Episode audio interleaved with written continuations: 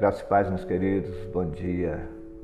Hoje a nossa devocional se encontra em 2 de Crônicas, capítulo 7. E eu quero destacar apenas os versículos de 13 a 15. E o texto diz: Se eu fechar os céus para que não chova, ou mandar que os gafanhotos devorem o país, ou sobre o meu povo enviar uma praga, se o meu povo que se chama pelo meu nome se humilhar e orar, buscar minha face e se afastar dos seus maus caminhos, dos céus eu ouvirei, perdoarei os seus pecados e curarei a tua terra. De hoje em diante, os meus olhos estarão abertos e os meus ouvidos atentos às orações feitas neste lugar. Este grande versículo, o mais conhecido de todos das crônicas, expressa mais do que qualquer outra palavra das Escrituras as exigências divinas para uma bênção nacional, quer na terra de Salomão, na terra de Esdras ou na nossa própria pátria, no nosso Brasil. Aqueles que creem devem abandonar os seus pecados, abandonar sua vida que se centraliza apenas no seu ego e submeter-se à vontade de Deus, à palavra de Deus para a sua vida.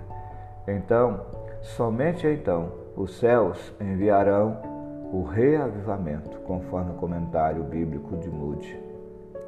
É isso mesmo, a resposta de Deus é condicional.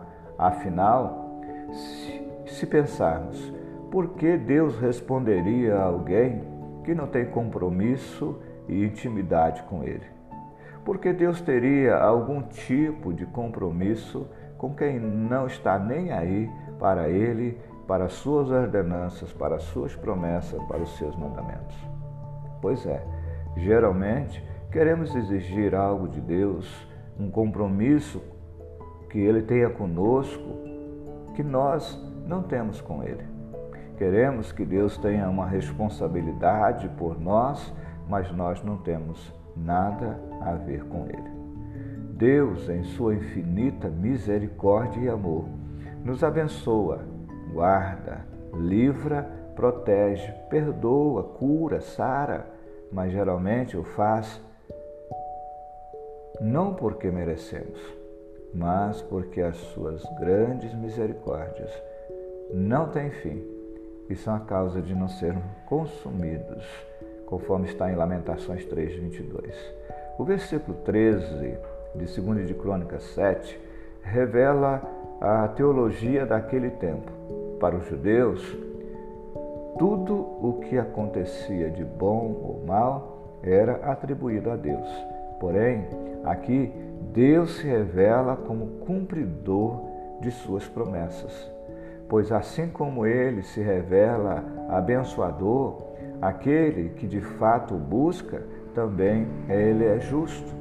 E por causa dessa justiça, age de maneira tal a dar alertas ao seu povo, mesmo que seja alertas duros, para que de fato entenda que, na verdade, o que realmente precisamos é de Deus, é da presença de Deus, um relacionamento com Deus em nossas vidas, de maneira constante.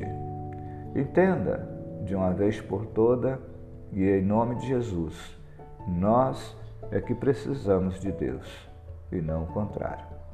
Que Deus abençoe a tua vida, Deus abençoe a tua família, Deus abençoe a tua casa. Quem fala é o pastor Fagundes, da Primeira Igreja Batista em Tucumã.